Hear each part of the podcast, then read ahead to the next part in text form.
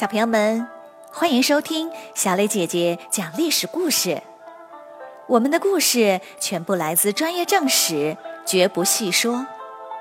每周一、三、五，来跟我一起听一段故事，了解一段中国历史吧。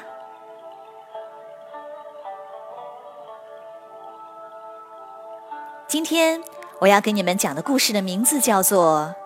幽州突骑。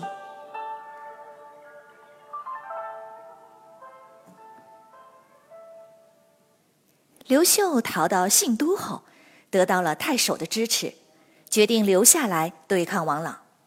他招募了几千兵士，并起草公告：大司马刘秀率领河北各路起义军，共计百万，前来讨伐叛逆。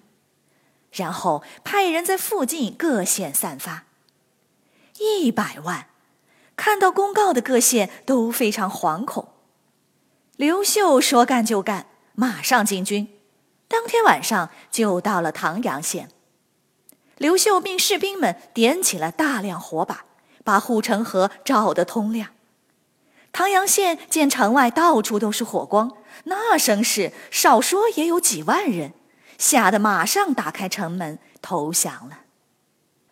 刘秀旗开得胜，又趁势打下了附近几个县，声威大振。不少地方豪强都来投靠。刘秀的军队越来越多，有了数万人，地盘也越扩越大，逼近了河北中部的诸侯国真定国。真定王名叫刘阳，他率领十多万兵严阵以待。这时，有人对刘秀说：“这个刘洋我认识，他只是为了自己的地盘，并不是真心投靠王朗。不妨让我去游说他试试。”刘秀点头同意。双方一沟通，刘洋被说动了，决定与刘秀联手，化敌为友。刘秀则娶了刘洋的外甥女为妻，双方变成了一家人。有了刘阳的支持，刘秀的势力大增。他掉头向南，接二连三地打下多个县城，然后又攻陷了广阿城。在广阿城里，刘秀翻看着地图，不禁感叹道：“费了这么多周折，我总算有了一个郡的地盘。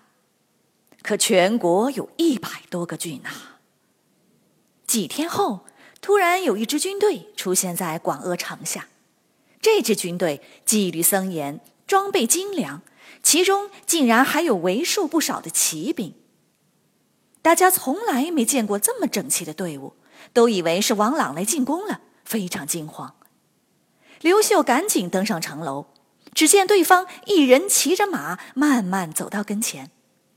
刘秀定睛一看，立刻转忧为喜，连说：“快快快，打开城门！”来的人原来是逃出蓟城时走散的耿眼。耿眼走散后，向北回到上谷，对他的父亲上谷太守说：“王朗是假冒的，我们不能归顺他。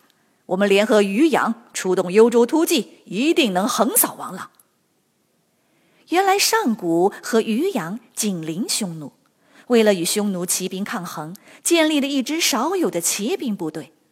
因这两个郡都地处幽州，所以称为幽州突骑。于是上古与渔阳约定，两郡分别派出突骑两千，步兵一千，一起向南进攻。他们攻下蓟城，两军会合后继续南下。幽州突骑一路所向披靡，轻松夺取了沿途二十多个县，斩杀王朗军队三万多人。这时，耿眼听说刘秀在广阿城，就立刻带兵过来会合。刘秀大喜，打开城门，把大家迎进来。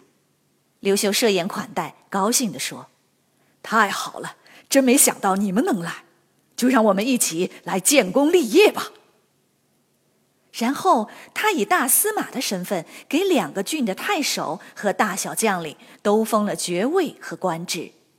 两军合兵一处，一同作战。这时，更始帝也派兵来攻打王朗，大家便一起围攻巨鹿。谁知巨鹿城非常坚固，打了一个多月也没打下来。王朗从邯郸派了数万人前来救援，刘秀分兵迎战，双方厮杀，打的是难解难分。就在这时，幽州突骑赶到，只见战旗一挥，大队骑兵像飓风一样冲了过去，所到之处尸首横飞，一会儿就席卷了整个敌营，王朗军大败。刘秀看得惊呆了。都说幽州突骑厉害，今天一见，真是让人胆颤心惊呐。不久，刘秀留下一些兵，继续包围巨鹿，然后亲率大军向王朗的老巢邯郸进攻。围攻邯郸二十天后，终于攻破了城门。王朗被擒获，就地斩首。原来归顺王朗的各郡县再也无心抵抗。全都投降了。刘秀平定了王朗，又立了大功。更始帝封刘秀为萧王，并请各将领到长安来接受封赏。刘秀不愿去长安，回话说：“河北还有大小几十支起义军，加起来人数不下百万，待我全都平定完再说吧。”然后他率领所向无敌的幽州突骑。又踏上了征途。